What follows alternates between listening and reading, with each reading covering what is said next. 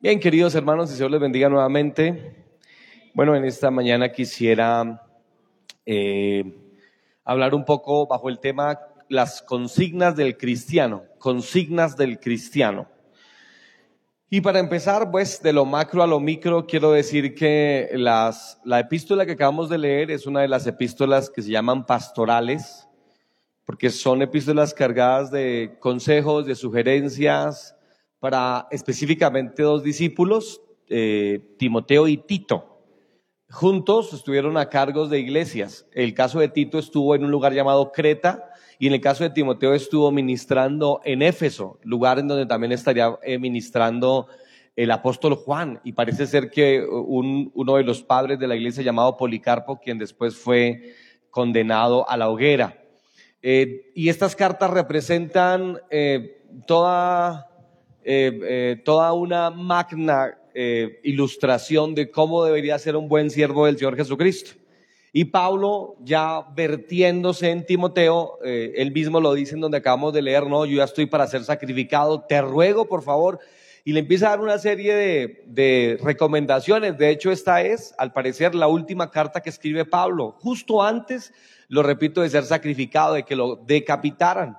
De manera que en la carta vamos a notar a Pablo muy sentimental, muy entregado, lo notamos, lo repito, vertiéndose completamente, procurando hacerlo en este muchacho que él amaba tanto, a quien le llama hijo, que era Timoteo. Y entonces le da muchas recomendaciones, muy buenas todas, muy sentidas, algunas dramáticas.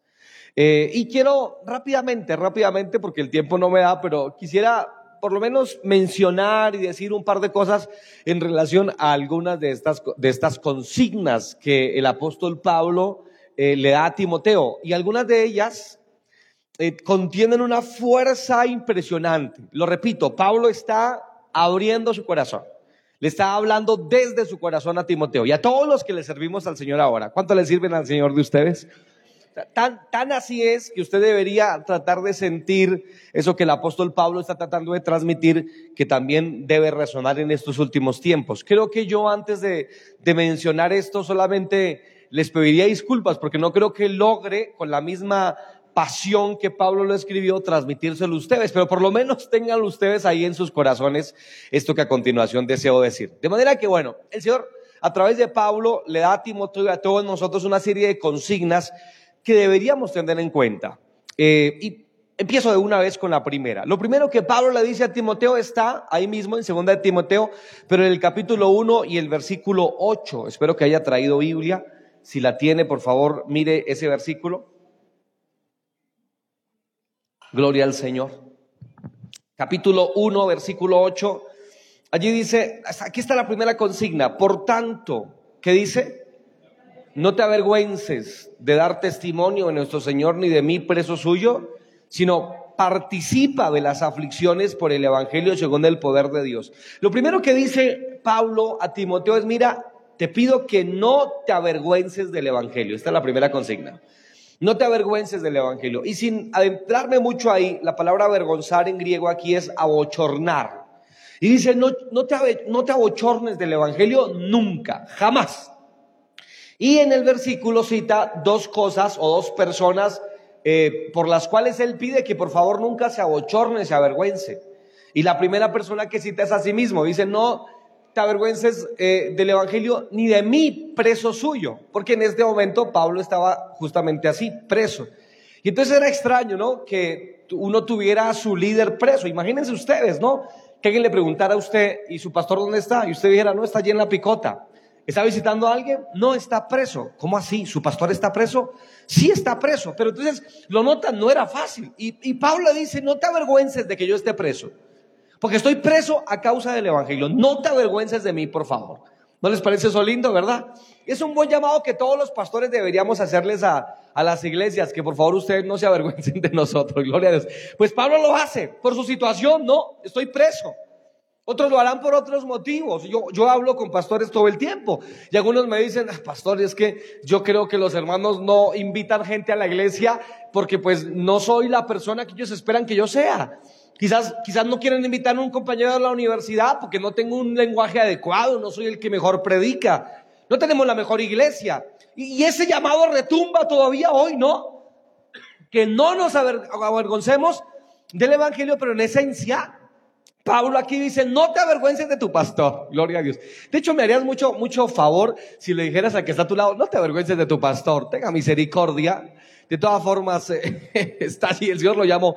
Pablo llama a, Timoteo a esto, pero no solamente de, de, él justamente preso suyo, sino que Pablo también menciona que no se avergonzara del Señor.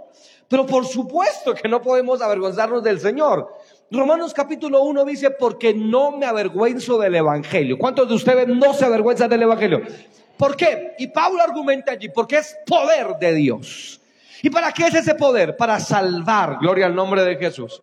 Mis de ideas, entonces sería bueno recordar que nuestra primera consigna es que jamás nos avergoncemos del Evangelio. Oye, donde estés parado, situado en donde te, te, toque hablar, siempre da, ¿verdad? Este, siéntete orgulloso del Evangelio porque es poder de Dios. Que Dios no te encuentre avergonzado de él, porque justamente Jesús también dijo que si tú te avergüenzas de él y no lo confiesas, no lo testificas delante de, los hombres, él tampoco testificará acerca de ti delante de su Padre que está en el reino de los cielos. Más te vale entonces que no te avergüences por Dios Santo. Lo segundo que le dice, y voy rápido, lo segundo que le dice el apóstol Pablo a Timoteo, no solamente es que no se avergüence del Evangelio, sino justamente ya lo leímos ahí, luego le dice, sufre por el Evangelio. Sufre por el Evangelio. No te avergüences del Evangelio, pero número dos, sufre por el Evangelio. ¿Qué llamado más extraño? Es un llamado a sufrir. Es una consigna a sufrir y el apóstol Pablo se lo repite en varias ocasiones en esta, en esta epístola. Por ejemplo, ahí mismo en 1.8, en donde estuvimos leyendo, vuelvo a leerlo, dice, por tanto, no te avergüences de dar testimonio de nuestro Señor, ni de mí, preso suyo. Y luego, ¿qué dice? Sino participa de qué cosas? De las aflicciones. ¿Por qué? Por el Evangelio según el poder de Dios. Y luego, se lo dice más claro en capítulo 2 y versículo 3. Mira ahí lo que dice capítulo 2, versículo 3. Dice, tú pues, ¿qué dice? ¿Qué dice ahí? Sufre. ¿Qué cosa hay que sufrir? Penalidades. ¿Como quién hay que sufrirla? Como buen soldado de Jesucristo. Entonces, me gusta, es, es apasionado Pablo cuando le dice esto a Timoteo. Está muriéndose, ya le dieron seguramente la fecha de la decapitación. Él está escribiendo sus últimas palabras y a su hijo Timoteo le dice, te pido, por favor, no te avergüences del Evangelio. Y te pido, si te toca sufrir, pues sufre penalidades por el buen Señor. Alabado, alabado sea el nombre de Jesús. Y entonces, ¿cómo se lo dice? Pues en 1.8 le está diciendo que eh, eh, hay aflicciones que hay que participar de ellas. Pablo es un ejemplo de las aflicciones que, tuvo que ah, participar por causa de Cristo, ¿no? Y, y, en Corintios, Pablo en algún momento escribe prácticamente un capítulo, ¿no? Describiendo sus penalidades. ¿Se acuerdan de esto, verdad? He sido latigado, he sido náufrago en alta mar, me han encarcelado, me han abofeteado, he tenido pruebas de los de adentro y de los de afuera, de los de los fariseos, de los judíos, de los romanos, de todo el mundo. He sido, bueno, he sido golpeado. En Listra, por ejemplo, fue golpeado tan fuerte que algunos teólogos dicen que realmente Pablo tuvo su visión, la que nos cuenta después, eh, porque de momento murió. ¿Se acuerdan cuando Pablo dice, eh, conozco a un hombre que fue al cielo, no sé si en espíritu, no sé si en carne, y vio y escuchó cosas que no le has permitido ahora contar a los hombres. Algunos dicen que justo cuando escribía esto, pues más o menos data cuando fue golpeado en Listra, que la gente pensó que estaba muerto y fue arrastrado y sacado fuera de la ciudad y tirado por allá afuera porque la gente pensaba que lo habían matado. Algunos dicen que en ese momento Pablo estaba viendo el cielo, porque entendemos que mientras padecemos cosas extraordinarias pueden ocurrir por eso tú sufres penalidades como buen soldado de Jesucristo. Y entonces, eh, eh, participa de ellas. Y si sufres, no es que te lances al sufrimiento, no es que lo procures, ni que lo busques, por Dios santo, obviamente eso no dice la Biblia, pero si participas por alguna razón del Evangelio, sabes que hazlo como soldado, dice el apóstol Pablo. No, no lo hagas como pollito, bueno, ante Dios sí puedes arrollarte y llorar todas las veces que quieras ante Él. Hazlo todas las veces que quieras. Pero si te toca sufrir, si de alguna forma te ofendieron, te, te menosprecian, eh, eh, eh, bueno, qué sé yo, pues hazlo como soldado. ¿Cómo lo hace un soldado? Debería hacerlo sin quejarse. es soldado. ¿Verdad? Es soldado. Y no eres otra cosa que eso, que soldado de Jesús. Se lo enseñamos a los niños en la escuela dominical, ¿verdad? Y ellos lo entienden. Y le dices a los niños que marchen, ellos marchan. Y le dices a los niños que pongan su manito así, ellos la ponen. Y le dices a los niños, di soy soldado, ellos te dirán, soy soldado. E irán al colegio y dirán a su maestra, soy soldado de Jesús. Queridos hermanos, no te olvides que fuera de que eres discípulo, siervo, también eres un soldado de nuestro amado Salvador Jesucristo, de los escuadrones, de los ejércitos, del Dios Todopoderoso. Y le damos un aplauso a ese Dios maravilloso que está aquí en esta mañana.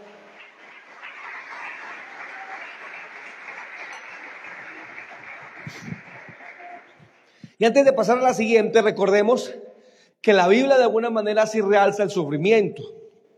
Otras religiones no le dan ningún valor al sufrimiento. Pero en el caso del cristianismo, el judaísmo, sí se lo dan. Algunas corrientes filosóficas desde hace mucho tiempo, como los helenistas, ¿se acuerdan que Pablo cuando llegó allá a Atenas tuvo que hablar con ellos? Tratan de evadir el sufrimiento. Bueno, en un sentido es cierto, no busque sufrir. Pero tampoco le dan valor al sufrimiento. Piensan que el sufrimiento no vale para nada, no sirve. No obstante, el Evangelio dice, ¿sabes qué? El, el sufrimiento sí sirve y sirve mucho a veces. El sufrimiento de Pablo hizo que el Evangelio se regala por doquier. Algunos dicen, ¿verdad? Que el apóstol Pablo en los primeros años llevó el Evangelio, bueno, en sus tres viajes misioneros a centenares de lugares. Países fueron llenos del Evangelio, naciones enteras a través del sufrimiento de un hombre. Y sin hablar del sufrimiento de Cristo. Oh, queridos hermanos, ¿cómo dio fruto ese sufrimiento? Isaías 53 dice, como siervo, perdón, como eh, oveja, ¿no? Como cordero, fue llevado al matadero, no abrió su boca. Lo tuvimos por azotado, por herido de Dios y abatido. Como que escondimos de él nuestro rostro. Fue molido por nuestros pecados. Sufrió, querido. Si alguien sufrió por ti, eso fue el Nazareno, Jesús de Nazaret. Pero luego Isaías 53 dice, pero luego él mismo verá el resultado de sus sufrimientos. ¿Cuál es el resultado de sus sufrimientos? Nosotros, más de dos mil años. Y todavía tú y yo somos el resultado del sufrimiento de un maravilloso hombre, Jesucristo de Nazaret. Tú eres el resultado del sufrimiento de Jesús. Y Pablo en los Efesios dice, mientras nosotros pecábamos, Cristo moría por nosotros. De manera que mira, el sufrimiento sí trae tremendos resultados a veces. Quizás a veces lo que nos falta en la vida es una pizca de sufrimientos. De hecho, hay un proverbio chino que dice que a nuestros hijos los deberíamos educar con un poquito de hambre y con un poquito de frío. Siempre hará bien un poco de sufrimiento.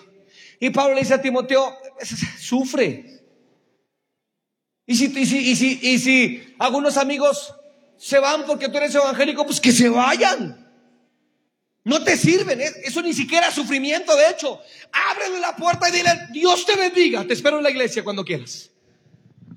Y si te aborrecen, pues que te aborrezcan. Y si no te gustan la gente, pues que no te guste. Como les dije hace ocho días, no somos el azúcar de, Dios y del mundo para los labios de los inconversos. Somos la sal de la tierra, no el azúcar de nadie. Así que si sufres un poco por el Evangelio algún día, dile gracias Señor. Me tuviste por digno. Así morían los discípulos antes. Gracias Señor. Y recuerden ustedes que la palabra testigo en la Biblia es la misma palabra griega martireo o mártir. Seréis mis testigos. Está diciendo literalmente, serán mis mártires. Es lo que dice en griego realmente.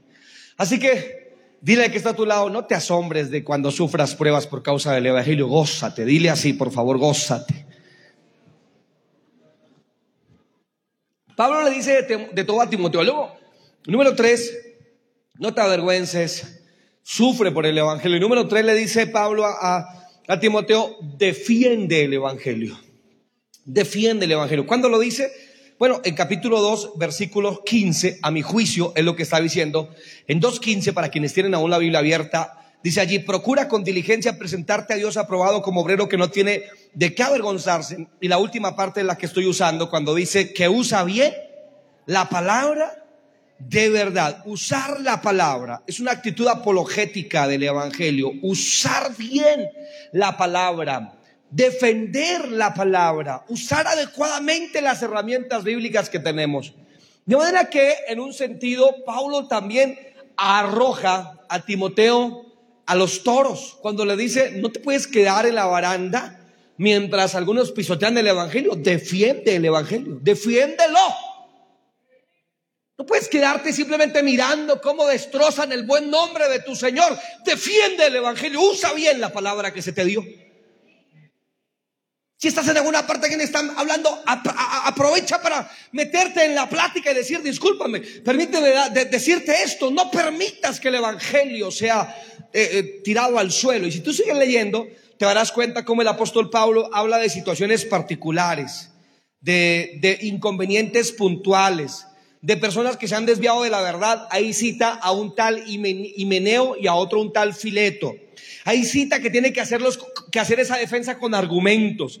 Ahí cita que tiene que hacer esa defensa con corazón limpio, con mansedumbre, con amabilidad, pero con firmeza. Defiende el Evangelio. Les conté a ustedes, ¿no? Sí, les conté acerca de aquello que Hace tanto escuché de eh, tras la cortina de hierro hace muchos años, cuando estaban por allá en alguna parte en el bosque, algunas personas celebrando un culto, eh, lejos de cualquier oído que los pudiera eh, descubrir y luego llamar a la policía de aquel país, de aquella nación, pues estaban reunidos un grupo de personas haciendo culto, vinieron unos soldados, le quitaron la Biblia a uno, la tiraron al piso, y le dijeron a todos, todo el que no venga, escupa la Biblia, va a morir hoy. Ven, escupe la Biblia, te dejamos ir. Pero si no escupes la Biblia, te mueres, te mueres, te mueres ahora mismo. Así que mientras apuntaban uno por uno, porque una cosa es decir amén aquí en la iglesia, ¿verdad que sí? Te lo digo, una cosa es decirlo amén aquí. Pero con un arma que te apunte es diferente la situación, con el peso de los demonios que, ya se sienten en nuestra sociedad. Mire, mira, que, te digo, Cristo viene pronto por su iglesia. Con el peso que se empieza a sentir políticamente, ¿lo has percibido? Más preocupante que los temblores que han habido estos días, que muy interesante, por decirlo, ¿no? En todas partes. Qué cosa tan curiosa. Señales en el cielo, ¿no? Cosas extrañas en todas partes del mundo que uno dice, sí, definitivamente Dios está tratando de hacerse oír porque Dios está interesado que la gente lo escuche, aunque la gente no quiere escucharlo, pero Dios sí está interesado en eso. Y el ambiente es propicio. Cristo viene, oye, te digo, Cristo viene, prepárate, Jesús viene, viene pronto a llevar su iglesia al cielo. Y se siente ese ambiente, eh, eh, como dice también Pablo a los tesalonicenses, ese espíritu de, las tinieblas del anticristo, ¿no?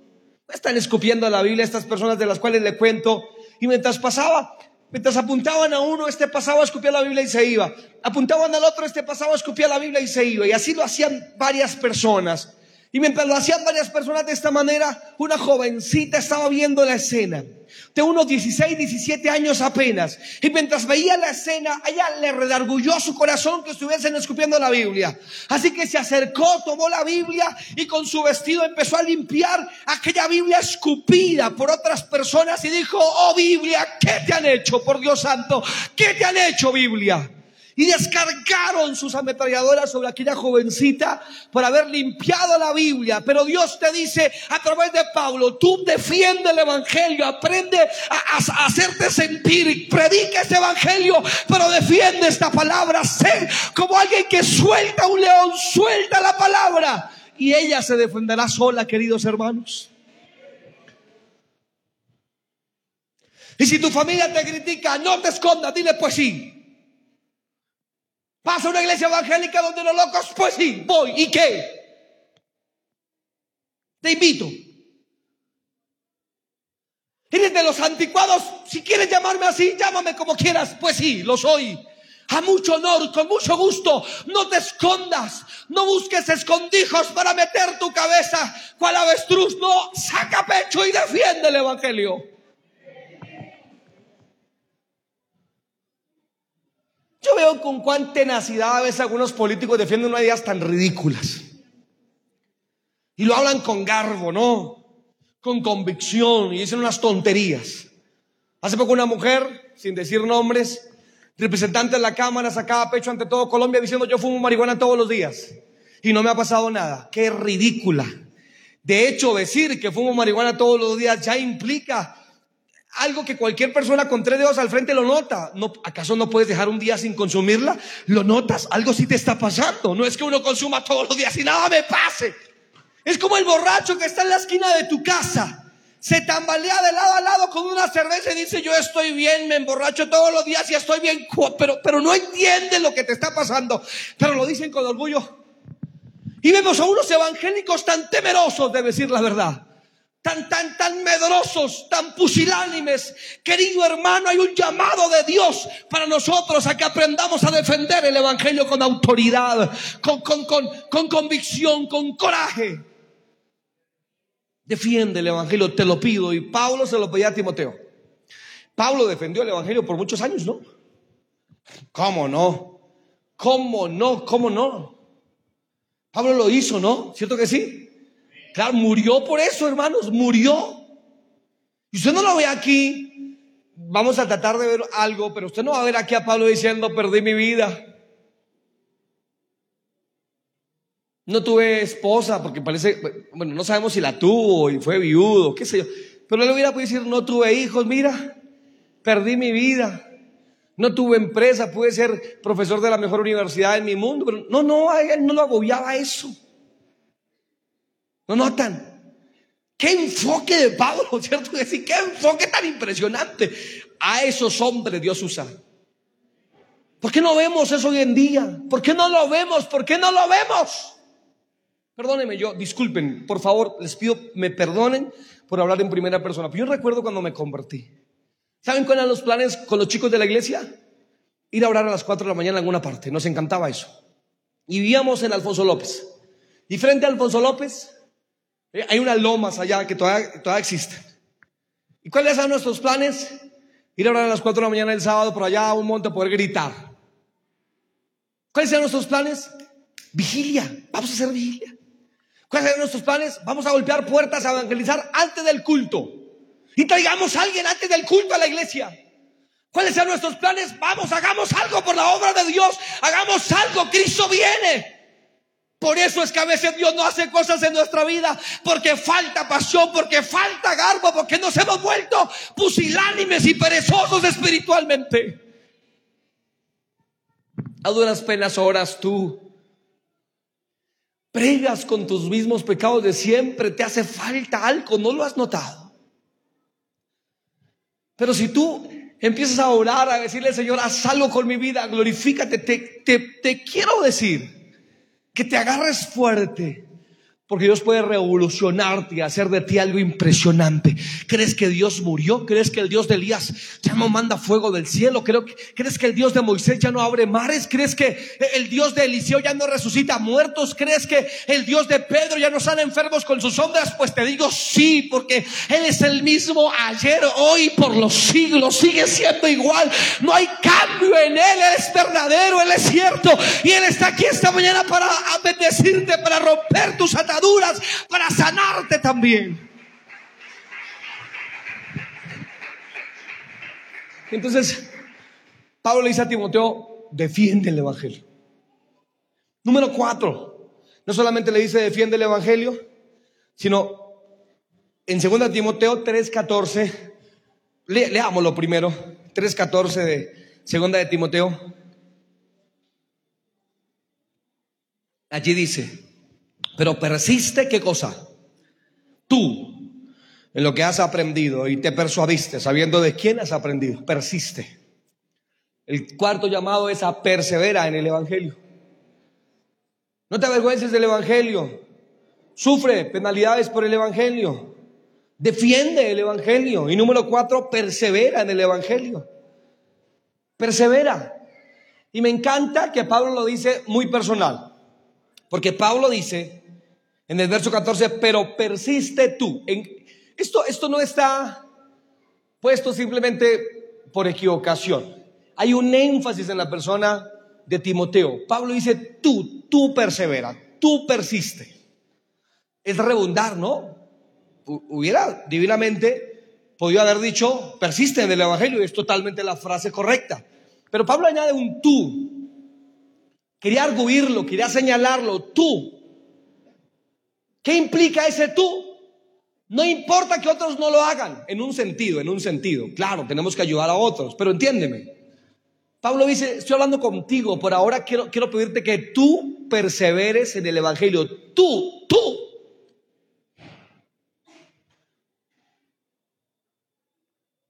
Y te pido, iglesia, que tú perseveres en el Evangelio. ¿Y por qué te lo pido? Ya llevamos años en esto. Y hemos visto tantas personas a nuestro lado que ya no están. Y no me refiero a aquellos que están por alguna razón en otra iglesia, a quienes bendecimos. No me refiero a aquel que se apartó, que cayó. Y Pablo dice a Timoteo, por si acaso yo te pido, persevera. Tú, tú. Y si tu hermano cae, ayúdalo, trata, levántalo. Haz todo lo posible para volverlo a llevar, pero si en algún momento no se puede, entonces tú hazlo, tú, tú sí hazlo. Y, y, y, y, ruego a Dios que tu familia no se aparte de Dios, pero si algún día alguno se aparta de Dios, claro, ayúdalo, pero, pero tú sigue adelante, no te desvíes tú, tú no lo hagas. Y Pablo lo dice con el corazón en la mano y va a ser sacrificado Pablo. Y le dice a Timoteo, te pido Timoteo, no te vayas a apartar jamás, persiste. Es, la voz de un anciano ya. Es la voz de un hombre que ha padecido mil batallas y que está a, unas horas o a unos días, qué sé yo, de su última batalla. Y él le dice a Timoteo, no dejes de perseverar.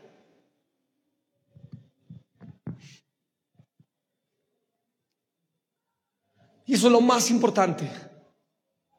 Que cuando Jesús venga nos halle haciendo así. Te pido que perseveres a las señoritas, a los jóvenes que están aquí. Les falta mucho por vivir, pero no importa lo que vaya a venir, les pido, por favor, persistan. A las parejas que están aquí, si te agarras con tu esposa, bueno, prega y mira cómo haces, pero ven al culto, persiste. Y si se descarría el que se descarría, bueno, ayudémoslo, pero tú persiste. Agárrate de Dios de tal manera que jamás te apartes de Él. Y si caes, vuélvete a levantar, te dijo. Y levanta tu cara y pídele perdón a Dios y continúa tu trayecto. Y si te, y si te sientes desmayar con las fuerzas que te queden, continúa perseverando, te lo pido. ¿Qué tal si cierras los ojos un momento?